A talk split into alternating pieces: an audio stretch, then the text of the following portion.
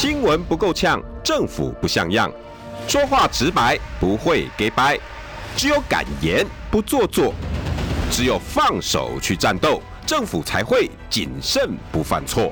周一到周五晚上六点到七点，罗有志有话直说。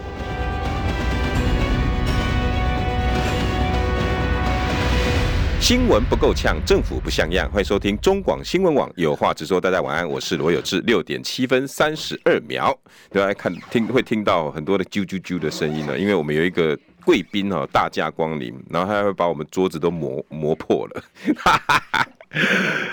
嗯，今天哈我呛不太起来，但是有一些话还是得要类似用呛的跟政府说，拜托哈。呃，不要一直只在看多，我我就发现刚刚选举完哈，大家有没有发现？大家只在乎多，越多哈，只要票数越多啊，这个人越厉害，票数越多，所以他当上市议员；票数越多，所以他呃现在可以当呃县市首长，多多多啊！但是我想请听众朋友，各位开车的朋友，在我们在乎多的时候，我们可不可以听听一些少的？什么叫少的？这些人没声音。就是你们传统传统说的弱势，还有一种更少，大家只关注弱势。什么叫弱？弱到什么地步？弱到只有几百个人呢？只有几百个人的话，你们听不听？如果如果全台湾只有四百多个人需要一个东西，你给不给？你给不给？我想，我我我想请大家正在开车的朋友，正在 YT 上的朋友，帮帮我一起思考这个问题。如果有一个东西哈很重要。全台湾四百多个人，你只要愿意点头，大家都愿意帮忙。这四百多个人可以干嘛呢？他们本来一辈子没有闻过咀嚼食物的味道，本来呢可能从小他就站不起来，可能他再晚一点发作这个病，结果呢他就从那个年纪一直一直一直一直意识到什么？有一天他一定会瘫掉。瘫掉可怕的是，他不是像植物人，他是完全意识清醒。然后知道自己一直瘫掉，但是只要你肯，他可以开始咀嚼，他可以站起来，你愿不愿意帮他？我我我我只想问大家这个问题，这就是罕病，这就是罕见疾病，而这个疾病又特别少人。呃，英文的缩写叫 SMA，SMA，那整个。病的中文哦有点长，那我就要请哈，我们现在这个 SMA 这个罕病患者的推动者，诶，他也是一个基金会的理事长，我们邀请到的是李怡杰，怡杰还有资格，那你也不跟听众朋友、观众朋友？嗨，大家好，观众朋友好，我没有在瞪有资格，我只是头转不过去，所以不要误会。呃，我我跟他有时候在在在以前在网络上哈就已经互相，我们是网友，网友。两个敲来敲去，敲 C 对方。对，那有时候他早，他都都特早，有时候会敲我。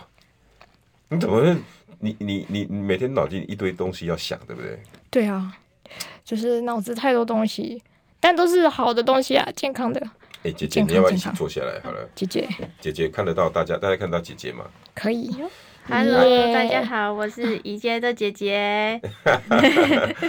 欸 宜洁，你现在哈，因为我我我我我请听众朋友先注意一个活动了哈，也许我们待会儿讲的这些内容哈，你可能不是很清楚。那你如果想清楚的话，你可以去这个活动。你最近办了一个活动在哪里？对，我们最近在南港的瓶盖工厂办了一场 SMA 的特展，嗯，叫做“身在其中 Include”。那我们会取这个名字，就是在面对疫情的时候，嗯，其实大家都很努力在支撑着每一个人。嗯、那其实面对 SMA 是一样的，嗯，所以我们取这个名字，就是面对疾病，没有任何人应该被放弃，因为你我都身在其中。然后我们展期从十二月三号到十一号，快结束了，快结束了。对，因为什么？因为没有钱啊。可以。不要讲到这样嘛，没有钱有没有钱的方法，对不对？那现在这个活动急 急需要大家去参与，比较重要。对，现在哈，开车的朋友可能不知道你的状况。现在这个我们在那个录音间的画面，他们可能看不太出来。你可不可以帮他们形容？你怡姐姐姐，你可以帮大家帮他形容一下，现在是什么模样？然后 SMA 为什么会造成这样？是什么样的一个状况？其实我现在就是全身被架住的。状态，我身上有背架，然后我坐在特制轮椅上面，有各式各样的辅具，包括我的头，就是很像孙悟空的那个紧箍咒。如果有看电影，然后有些有一些犯人或是被处以酷刑的那一些，就是人，他们会头上会有一个金属环被架住，原型就是请大家去想象你在看电影的时候那种私刑啊，然后被黑道抓去打，然后头上会有一个东西架住，然后身上又把你捆住。然后脚上面又有东西固定住，就是你完全是不能动的状态。为什么呢？为什么需要这些架子？因为我是一个全身都没有力气的人。嗯，如果没有这些机关的话，我基本上是做不起来的。做不起来。对，所有的肌肉都没办法动。所以那个 SMA 的全名是什么？它叫做脊髓性肌肉萎缩症，那就是俗称的渐冻症。嗯，跟渐冻病又一一不一样。跟大家看到霍金的那种渐冻人，霍金，嗯，对，不太一样，是他们是成年人发病比较多，嗯，然后我们是遗传性疾病，已经有药物，但他们可能还没有，嗯、然后他们也不是遗传，哦，他们就是真的是非常罕见，然后现在也没有病因也找不到，对，然后也没有很直接的治疗的方式，嗯，对，但是我们很期待是因为 SM 的药物出现，嗯、那我们的病程其实很像，嗯，所以希望也可以让他们的药也有。机会可以出来，这样。为什么这么急需这些药物？然后这药物很年轻，对不对？多久了？那你们的状况跟这些药物有绝对的关系吗？呃，全世界第一个药物是在二零一六年出现，那不才五六年前了。对，哦，很年轻的药哎。对，然后从零，这是你们的福音。对，是我们很幸运的地方，就是病友还可以看得到希望。嗯、然后它其实就是，我都说从零到一是最难的。零到一最难。对，那它已经出现了哇！所以现在台湾有三种药物已经上市，嗯，也通过了食药署的许可，拿到药证。EUA 过了啊？不，没有 EUA，它不是 EUA，它 药证许可。对，然后在国外还有十七种在研发当中。哎，好事哎。对，然后其实是呃，国外很多研究都是合并治疗，嗯，就可能两种不一样的药物会一起用，嗯哼，那病人的效果就越好。有个像我一样的病友。他现在可以自己游泳，在国外。用了这个药，两个药，两个药，对，合并治疗之后，他现在在原本像你这样子吗？全身肌肉对，跟我一模一样的，可以游泳啦。对，哇，那个疗程要需要多久？神奇吗？呃，我举一个简单例子，就是因为那个病友的状态我不是很清楚。OK，我用我们的小朋友，嗯，而且也是跟我一样的，嗯，然后用药到现在可能一年多吧，他现在可以自己爬楼梯。自己爬楼梯啊？对，哦，那个那个大腿的肌肉跟你现在状况，我的状况是因为我是第二型的病友，啊哈，那我们是比较早发病，我们是不可能自己走路，不可能自己站起来，他从基本上出生都没没有自己靠自己的力量走过路，一定要扶着东西。哦，对，啊这个药对怡姐有帮助吗？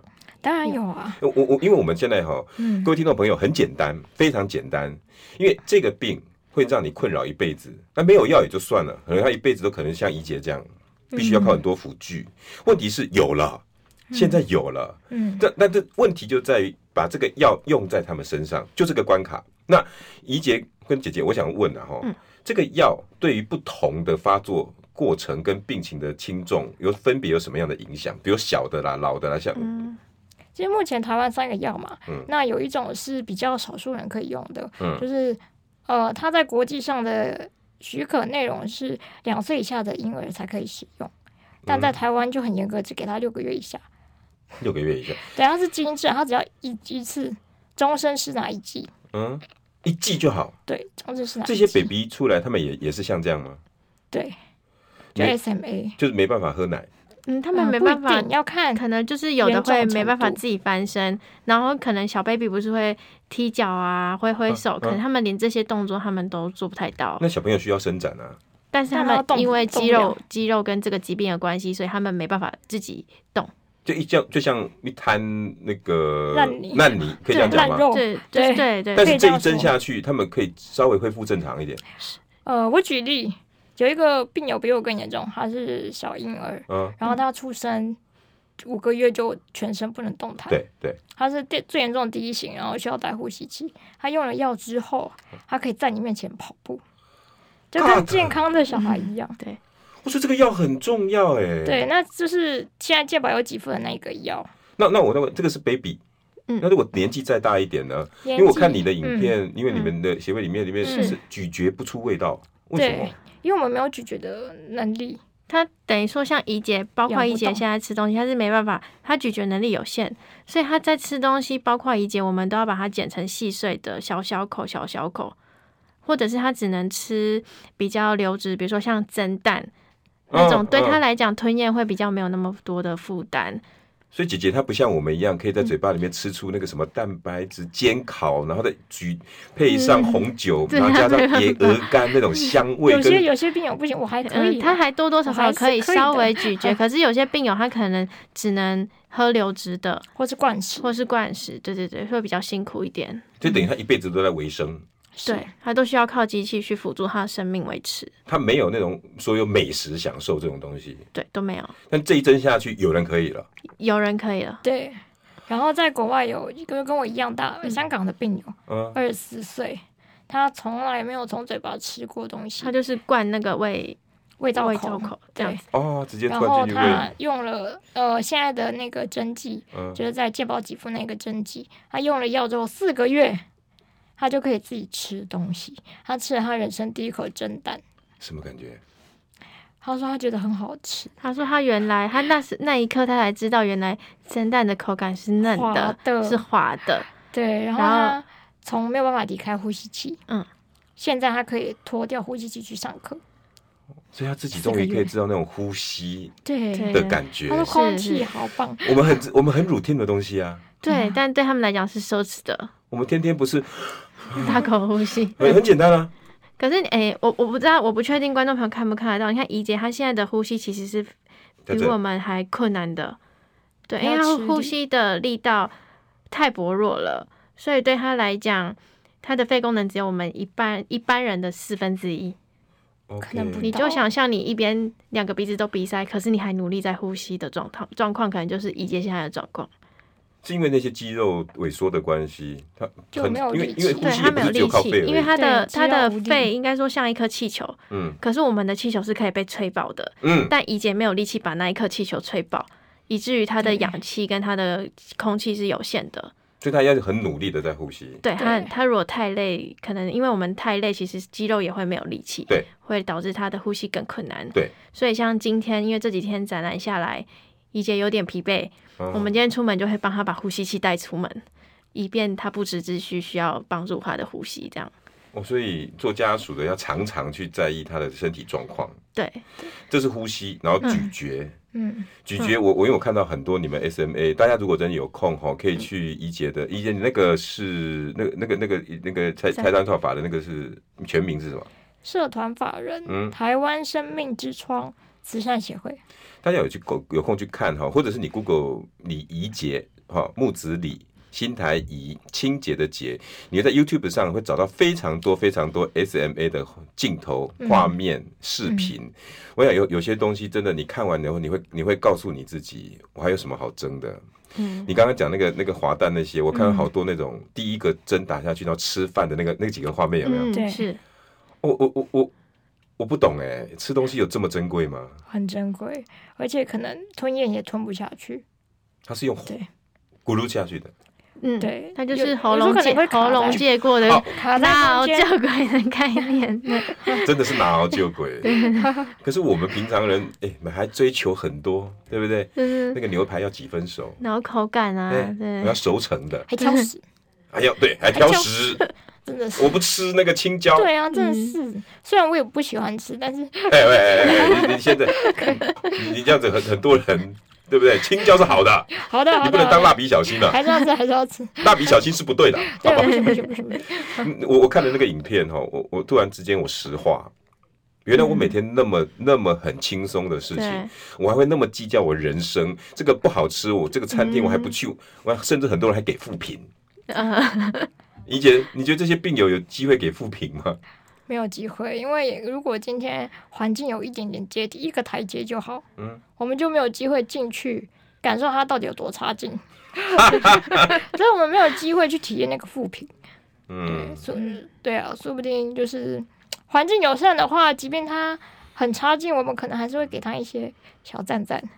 因为环境很友善。只要只要能够让你们进去那样的环境，嗯、对，咀嚼。我我我真的想要听听众朋友哈，可以好好的去思考它。如果大家愿意，现在可以到 YouTube 看看怡姐的模样。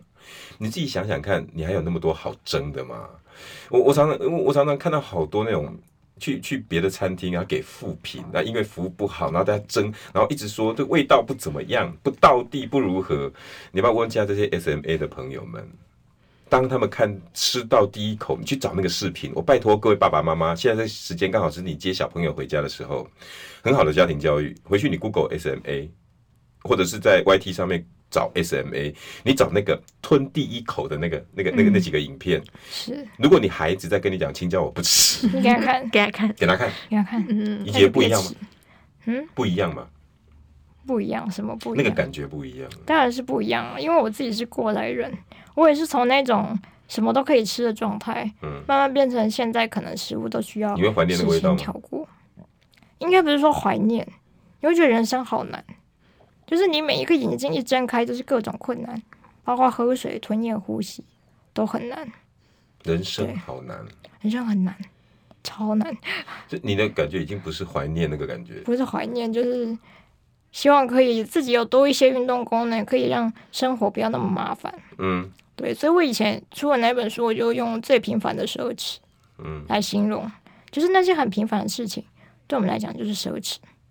就像睡觉，可能大家一躺下去就睡。嗯。可是我们睡觉，因为会放松，我是放松到会忘记呼吸，因为它放松放松，我们肌肉其实它等于说是在休息的状态。嗯。可是以怡洁或是其他 SMA 病友的状况，它不能允许他的肌肉休息。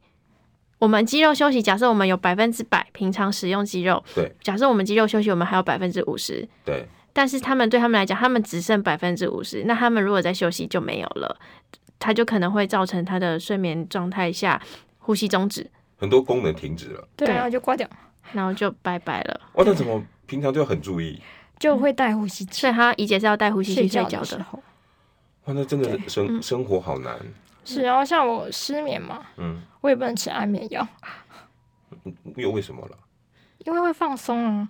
哦，让你睡太熟。你就不会呼吸哦，对对，所以医生说你不要给我乱吃，医 生 医生都会念我。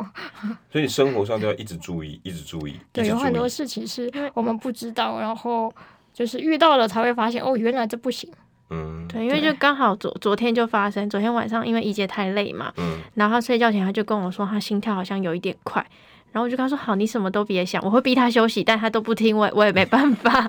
”就是对对对，他就是这样。然后全部人都会有有有些有些家属啊，或是其他关心怡姐的人，然后就会跟我说：“嗯、啊，怡姐今天还好吗？”嗯然后像昨天就有一位家属说，怡姐都没有回我信息，怡姐怎么？我说哦，没事，怡姐只是现在去餐厅吃了饭，然后现在在跟我们看世足，所以她没有空。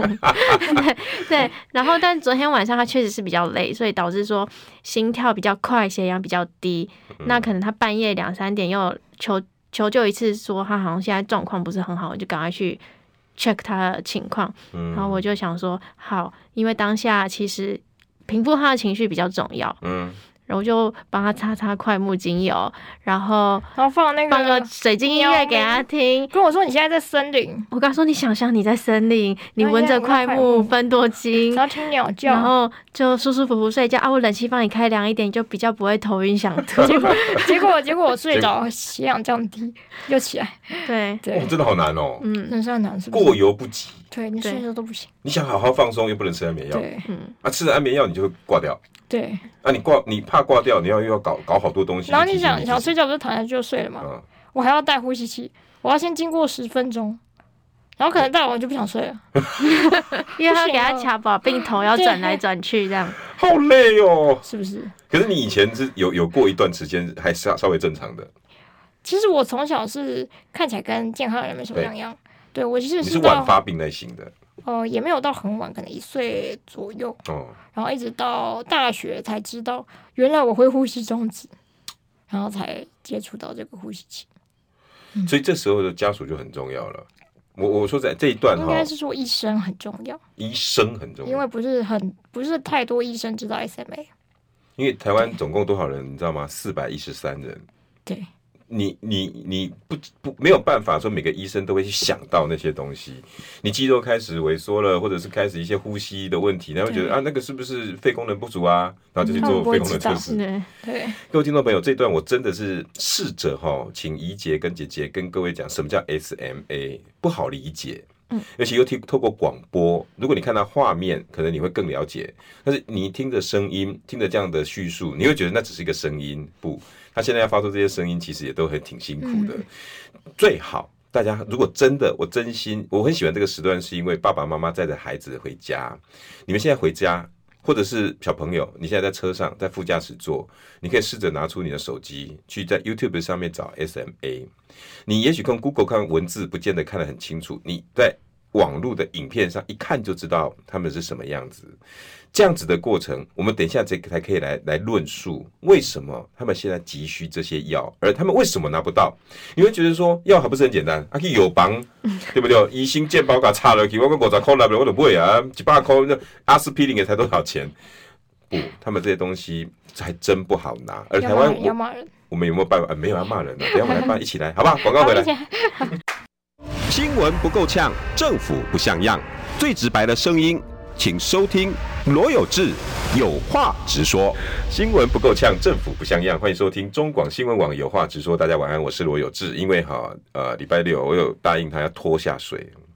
我要拖谁下水？我要拖我们中广下水。今天就把中广拖下水。可以。我也希望其他的主持人啊，没有啦，没有啦。少康哥啊，不不，浅秋杰啊，那个还有我们伟忠哥啊，没有，我们都很愿意，很愿意。那不是帮忙，我觉得那是他你们应得的。今天邀请到的是 SMA 哈，也就是哦传大家常讲的渐冻人，但是它是另外一种型的。OK，然后现在他们有药。大家可以多了解他们故事。然后现在我邀请到的是哦，长时间他自己本身就是就是渐冻人。然后你现在看到的画面哈，欢迎大家上 YouTube 来看看怡姐的模样。他需要你帮忙，但不是只有他，还有很多人需要。然后我们也邀请到最重要的哈，我今天透过他姐姐家属转述哦，就到底这样的家庭有多难。那我们邀请到的是怡姐跟怡姐姐姐来跟大家打个招呼。嗨，大家好。哎，大家好，我是姐姐。刚刚那是怡姐。姐姐厉不厉害？厉害啊！哪有？我在在看你那个影片，你跟你姐姐在吵架。什么？一定要吵啊！一定要吵啊。跟谁不吵架？你们那个题目一开始就是，呃，谁比较重？呃，不，比较呃，谁谁比较受重视？是不是？哦，在你说在家里，就是你偷吃我的，那个、偷吃我的脚趾头，哦，因为小对，对，这这个讲出来大家都觉得很好笑。那个影片我觉得超好笑。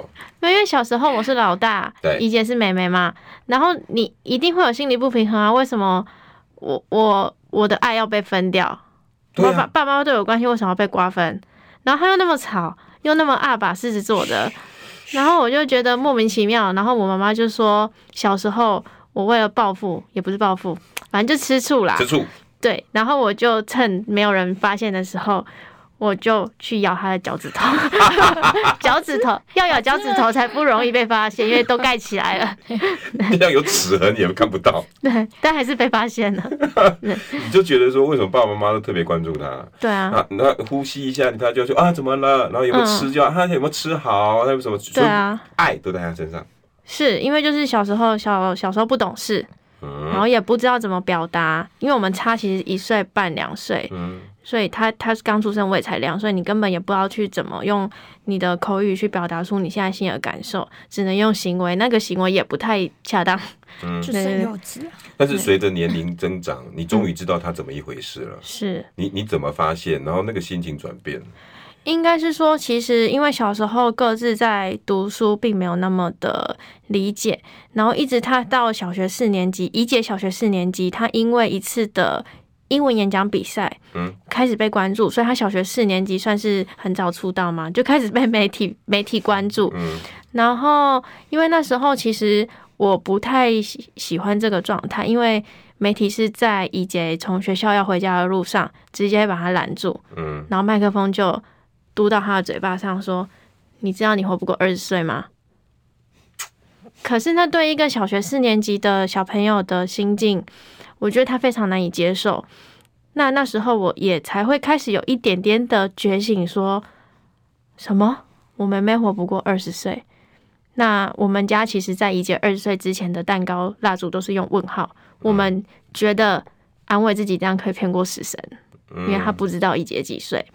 然后一直到国高中准备上大学，会有一段时间是休息在家里的。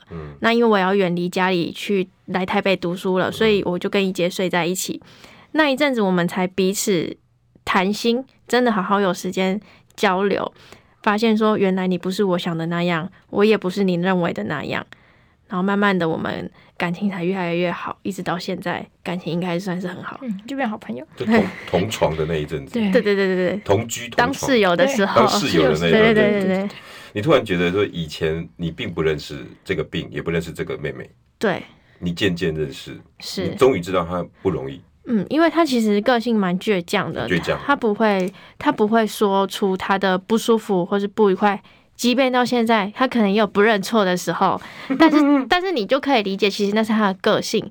但我没有要你改变，我们因为彼此了解，所以你不需要我，你不需要因为这样子而去做不是你自己的自己。嗯，对。那么，因为他改变了什么？我因为他改变什么？我觉得我以前搞不好也很好强嘛？我看我以前吗？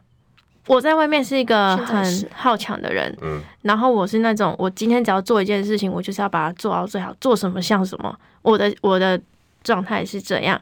可是我从他身上也会学习到今日事今日毕，但是我目前还做不到。我们人都会有惰性，可是怡姐她是一个非常追求今日事今日毕的人，以至于她都不睡觉，我会逼她去睡觉，但她就跟我说：“可是怎么办？家属有事情要问我。”家属要请我帮他，我要先帮他们处理。嗯，所以这是我在他身上学到的，就是对于很多事情，他的执着跟那个毅力，是我目前还达不到的。怡姐，你是不是因为觉得时间没那么多？有一部分是，嗯，另外一部分是我会觉得，今天我知道这件事情在发生，我不把它处理好，我也睡不着，就是那种责任心太强，这是好事，但也是坏事啊。你时间不够这个四个字对你影响很大吗？对，我觉得我相信对所有 SMA 病友来讲都有很大的影响。嗯，因为我们不知道什么时候会失去重要的运动功能。嗯，像我现在可以跟大家打屁聊天。嗯，我不知道什么时候可能我连开口讲话都没有办法。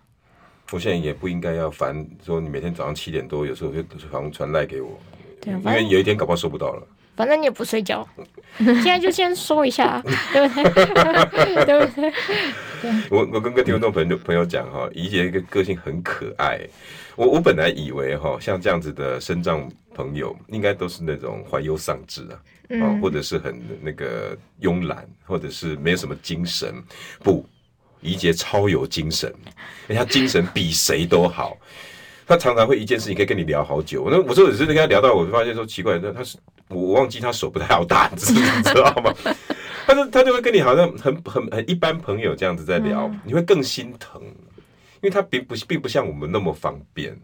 而且我这也是觉得这是 SMA 的家属最不容易的地方，那个时间宝贵，然后他的每个动作都很珍惜。现在有好多朋友抖内了哈，广告回来哈，我们要真的要来谈谈，我们政府能帮什么？在这么的多状况之下，他们这些少，你还关注他们吗？好吧，广告回来。新闻不够呛，政府不像样，最直白的声音，请收听罗有志有话直说。新闻不够呛，政府不像样，欢迎收听中广新闻网有话直说。大家晚安，我是罗有志。怡姐常常会问我说：“哎、欸，我们一起要要来骂什么了吗？”没有。我我我我我虽然是常骂人的啦哈，但是我这边真的要拜托了，我用拜托可以吗？哈，各位听众朋友，各位观众朋友。呃，甚至是卫福部各位长官们，你们做得到的。你要让怡姐站得起来，你要让这些四百多个病友可以咀嚼得到，可以去游泳。我跟你讲，只有你们做得到。我这样讲应该没有问题。是，现在台湾唯一有能力做的，就是当今卫福部，尤其是健保处的健保署健保署的，嗯。他绝对有办法做。为什么？我们今天邀请到的就是 SMA 的患者，然后他同时也是呃生命协会的理事长李怡杰，还有他姐姐。来，你们两个分别自我介绍一下。嗨，大家好，我是台湾生命之窗慈善协会的理事长李怡杰，也是 SMA 病友。嗯，姐姐呢？我是怡姐的姐姐，我叫慈英。大家好。你听说也是记者的？我刚才知道。对，我以前在。帮怡姐的服务之前，就是一直在做媒体工作。哎呦，嗯、所以你更了解我们媒体的心态，或者是能不能帮忙宣传？对，我觉得这也是我在帮助怡姐的过程中，等于说用自己过去的经验，然后去帮怡姐做推动。因为你会熟悉媒体要什么菜，嗯，你就会帮他挑好自助餐，嗯、让他们去夹菜。姐姐，那你我我想请问，你觉得 SMA 的宣传够吗？我觉得 SMA 的宣传其实一直都不太够。因为包括我自己过去去医院回诊的时候，然后因为回诊我们要抽血检查嘛。因为你说这个是 DNA DNA 的遗传，所以是现现在我们在台湾是可以透过基因检测去筛检出来。如果有就是新婚夫妻呀、啊，准备要生小孩，其实可以做婚前健康检查。你可以跟医生说，我想要检测 SMA 这个基因，我有没有带源？因为它是隐性的基因。那因为前几年我回诊的时候。有一件这样的状况，所以我特别跟医生说，既然你都要抽我的血了，你可不可以顺便帮我做这个检测？合理啊，毕其功于一。是，那我我就跟医生讲了这个资讯嘛，嗯、然后医生会反过来问我说，嗯、什么是 SMA？你为什么要测这个？你？你要结婚了吗？我跟他说，呃，没有，就是顺便。但因为我们家里有这个状况，嗯，所以我想说，既然我都要长期回来医院回诊，嗯，那有一个机会，我顺便做检测，也可以自己比较放心。哇，所以连医生很多人对 SMA 都不是那么完全了解。是，我觉得就是包括你看我回诊，那是妇产科的医生，嗯，他其实都不不太理解 SMA 到底是什么。他他应该要比较理解，因为新生儿的问题，还有一些传染病的问题，嗯、他应该很理解啊。对，所以其实当下我也很纳闷，因为这个大概是三，可能三到五年前的事情，其实不会离太久。嗯，所以当时我就会觉得说，太少人知道 SMA 了。嗯，那我们近几年就是一直在倡议，一直在推广，让大家更进一步去认识 SMA 是什么。嗯，其实我觉得它就像地中海型贫血，嗯，像那种罕见疾病，我们。多做一个检查，其实对我们每一个家庭、每一个人都是多一份保障。你希不希望多一点媒体朋友来帮忙？当然啊，就是希望可以让大家一起来拖下水。拖下水？你不能把有志哥拖下水，然后把一堆人都拖下水。哎对，我说我讲拖下水，你认同哦？认同啊，学长黄伟汉也被我拖下水。对然后很多人都渐渐被你慢慢拖下水。因为应该是说 这是一个。比较难理解的族群跟议题，然后加上说我们得花时间解释，人家才会听得懂。嗯，对，所以我觉得大家就一起来下水吧，像下水饺这样一个一个下来吧。欢迎啊！嗯、对，呃，我就要问理事长了哈。诶、嗯欸，现在的状况到底是什么？你到底在推动什么？当时你跟这些家属在互动什么？诶、欸，我们两个怎么认识的？我们两个就是网友啊，之前也是上。有这个的节目骂人的时候认识，不是真的骂人，我们只是希望拜托我们，我们只是讲实话啦，讲实话，有话直说。对，然后我们其实协会有一个有另外一个名称，嗯，叫做 SMA 治疗药物争取协会。治疗药物争取协会。对，那这个名称就很直接的，就可以告诉大家我们的主要目标是什么。好，那这个这个药为什么这么难？健保署只要愿意帮忙列入一个健保药物给付，啊、你搞定。是他只要动动手指头。对啊，到底问题出在哪？因为罕见疾病是人数很少，第一人数少，然后它价格很高，因为罕药使用人数少，研发成本高。嗯，所以其实像现在健保给付的这个药，如果我们自费，自费一年可能要六百到八百万，然后需要终身使用，每隔一阵子要打一剂。对，每隔四个月要打一剂，然后第一年要打六剂，第二年开始每年要打三剂。嗯，对，但是政府他有权利去议价，他绝对不会用这样的价格去买，因为那个是他报价。嗯，对，就排价，排价，建议售价，建，对，那给我们最后一个批发价，对，然后给政府的就是机密，但是不需要封存三十年，不需要封存三十年，对。为为为为什么政府有办法可以去做这个事情？因为平常就有跟药厂在合作一些事啊，对不对？或者是怎么谈啊？那政府可以帮忙。对，这是政政府的呃他的权责，嗯，也是他应该要做的责任，嗯，对。所以其实我们台湾药物唯一的买家就是政府。对，台湾的这种，我们没有办法自己去购买。对，即便我今天很有钱，嗯，我也没有办法自己买。比如说我是 M S M A 患者，我爸刚好是郭台铭啊，也不行。那个那个这个首富啦什么，对，也不行，不行，因为它是处方药，嗯，它很贵，它需要很多的，就是严密的检查跟确认你有没有在说谎。嗯，这政府要去买，一定得看使用人数，对，或者是买不买，对，然后怎么买，对，对，然后政府很有趣的是，它它的议价方式让我觉得。就是很奇特，就是我们平常买东西，比如说你买西瓜，嗯，我跟你买这一车，你算我便宜一点，对，我们应该是这样子，对不对？对啊，对啊。他不是，我不知道我要跟你买多少，但是你要算我便宜一点。这个谈法有点怪。对，然后可能他便宜，他就给你三个，嗯，三个名额，十个名额。像现在通过，只有七岁以下、一岁以前发病的病友可以用，嗯，全台湾大概只有百分之十的人。可以用到这样的药物，就几四百一十三个里面一层，大概三四十个左右。嗯，对，不到。那还有三四百多、三百多个人困在里头，而且还有下车机制。不懂，就是只要你用药，你没有进步，嗯，你就要被断药。不是，这他只给你一年的时间。这个本来就是要一直持续的，不是吗？对，但在国外是你没有退步，就是一种进步，因为我们是退化性疾病。对。我们会逐渐成为有意识的植物人。对对，所以这个是非常没有科学的条件。嗯，然后像澳洲很重视经济效益，嗯、也是台湾政府在考量含药金健保的一个很重要的参考国家。嗯，他们的做法是我先给你用两年的药。嗯，我没有要让你下车。嗯，两年之后我们再来评估。嗯哼，我让你有时间去进步。嗯，只要你没有。退步，嗯，你就可以继续用。哦，就是他们现在已经全给付了，在今年全给付。啊，六百一年要六百万的药剂，嗯、也许他们谈的也不不见得。不是只有这个，他们三个都给付。哇，三种药都给付。政府愿意不愿意做而已嘛。对，好像在日本，就是说，如果你用了 A A 这款药，嗯，你没有用了，嗯，你可以自由的选择你要换成 B 或是 C，我可以换药。对，通常都是政府都帮你买足。对，对，都就是给付你，然后你可以去选择你适应的药。那如果我试了这个药，它对我这个状况其实是不太适合的，嗯，我可以随时转换去用另外一种药试试看，搞不好有用。对对，如果效果更好，或是副作用会比较不明显，或比较安全一点。但是我们也不是说安全，应该说比较方便。我们我们目前就是政府的态度是，你只能赌一种药。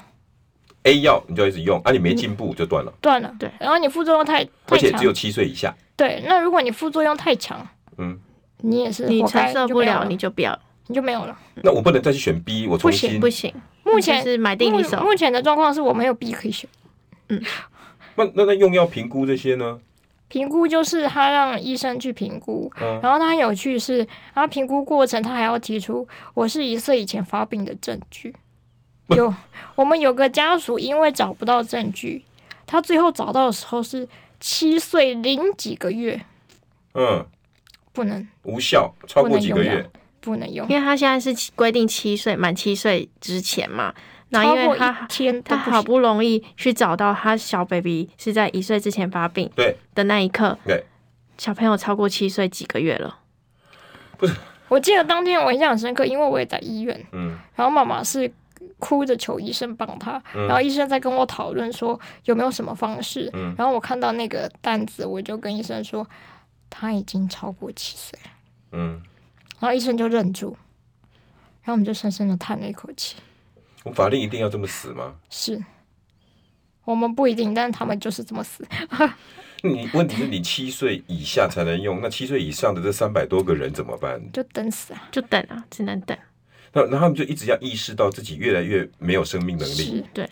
而且更讽刺的是，我们是唯一一个用年纪去划分的。哦，日本、他澳洲、澳洲那边就没有这样。不是在台湾，他们是用症状。没有人会去用年纪去划分，嗯、因为目前的定义是什么？科技来科学来源没有任何这个问题，我已经问无数个人，嗯嗯，没有任何人知道它的根据是什么。对啊。对，然后因为政府的钱不够，刚好控制在七以下，那钱我可以付。应该只有这个理由。那不道不不道德嘛？他们就没有道德观。就是 你现在想要争取的是这个药应该要给所有四百一十三个人都有机会。对，但但我当然我也知道，我们共体时间嘛，国家预算，对，也许国家预算没有办法一次给到满，嗯，那我们可以逐步拓宽，在预算合理的范围之下，嗯、然后也不要用年纪去划分，太残忍了，嗯，我们可以用运动功能，哦，因为专业的医师是说，运动功能越好，嗯，效果会越好，OK，那你就是真的让这些病友有试用的机会，嗯，对，没有用，我们也会下车啊，因为你的规定在那里啊。嗯，没有进步就要被下车啊。嗯，所以运动功能在大致上是什么？比如说活动力更好的。我今天能不能自己吃饭？OK。我如果可以自己吃，我就得十分。啊。我今天手可以举高超过头，嗯，我就得十分。嗯。举不起来你就只有两分。嗯哼。都不能动你就零分。嗯。对。那然后这个分数越高的优先用药。对。先救他们。如果你们预算不够的话，对不对？不是说先救他们，应该是说，如果你想要考量到。经济效益就是你只能给部分的人使用的话，是不是我们用运动功能来划分会比年龄来的适合，比较有科学根据的一个方式，而不是说我就这么多钱我就给七岁，这就很怪啊！也许长大更需要用啊，应该是说因为他的接近瘫痪的时间越来越接紧迫。应该是说每一个类型的发病年纪不一样。那像医生讲的，现在还能走的小孩。他是不能用药的，他即便是七岁以下也不能用，因为他绝对不会是一岁以前发病。对，但是他用药是效果最好的，那就很吊诡。但是政府的想法就是他也可以等，所以你们强烈建议应该由运动能力来划分。是。那现在你们做的努力有什么意见？有跟卫福部沟通吗？有啊，我还正面 正面对决。嗯，学学学部长现在那时候是次长。嗯。嗯也是在那个会议桌上面听我们讲这些事情，嗯，然后把国际上的数据邀请医生都摊在摊在他面前，很好啊，但还是一样。Feedback 是什么？Feedback 就是 nothing，不，他没有讲，nothing，没有说，哎，我们会回去做研究。有啊，这些官方的话官方的说辞会有，那做研究多久？但是然后就没有，就没有，然后就拒绝了。所以你从二零一六年有药开始就要做这个努力了。对，然后二零一九年，因为我开了一场记者会，对，他说我们疗效不足，然后我就把接受恩慈疗法的病人，嗯，带到记者会现场，跑给大家看。有，我记得。对，然后因为那样，我就问，我没有讲疗效，嗯，你们自己看，我不评断，嗯。然后因为那一场记者会之后，就过了这个七十二条件，又没了，然后到现在都没有。没有任何东西，我们还要怎么又做做什么样的努力，才能让他们真的了解啊？其实我跟很多国际上的辩友团体都请教过，嗯，那他们给我的一些方案，我都试过。他们以前努力的经过，都试过，在澳洲努力，在日本努力，在各国努力，用在台湾就没有。写陈情书写过，嗯，找立委找过，嗯，跟健保署开会把证据给他们，给了，嗯，就是没有用。我们到底问题出在哪里？问题出在人情。人数。没有办法，人心，人心，嗯、对，人心很残忍，他没有办法设身处地的去为病友着想。嗯，就是我们现在的政府是不跟我们沟通的，嗯，他不愿意跟我谈话，嗯，我没有任何一个活动可以把他们邀请过来。健保署跟卫福部的长官们，这一次来的是国健署的长官啊，对，这是国健署，嗯，其实能帮忙的是健保署，还有卫福部。的整个卫福部，也许行政院或总统也可以。对，你你你觉得除了我们这条路一直宣传，一直宣传，我们还有什么别的方法？国别国都做了，世界怎么跟得上台湾呢？啊？对啊，世界 number，台湾 number one，就是我们其实一直在努力，想要让更多，包括中央的，像比如说很多立委啊、议员，其实有的在协助。嗯、但即便我们到了总统的面前，嗯，我是当面跟总统当面跟总统说了，嗯。但我们今天还在努力当中。我刚刚算了一下，如果每一季以五百万来算，四百多个人，每一季两百万，每一季啊、哦、算两百万，好，嗯、那以四百多个人这样花花起来，不过才七亿八亿。我们算过了，最最多不会超过四十亿。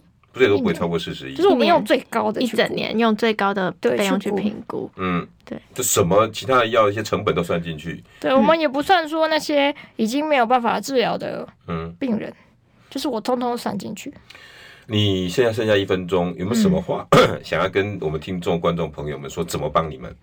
我觉得台湾就是选举文化嘛，嗯，就是我们希望让更多人认识到这个疾病，嗯、然后跟我们一起发声，让政府真的不得不重视这个议题。姐姐，嗯、呃，我想说的就是说，其实对于罕见疾病来说，他们有罕病的专款，那我们怎么去妥善运用的这一笔费用，我觉得值得被重视、被关注的，因为钱就在那，嗯、那我们应该妥善的运用。希望大家可以跟我们一起来。今年还有十亿还没花。如果还不知道这些状况的，你所有的脸书好都可以去看，YT 都可以去看，我们大家都帮忙了解一下，好不好？我们也不是说我们要骂政府、挑战政府，一点都没这个意思，只是希望大家除了多以外，多重视这些少。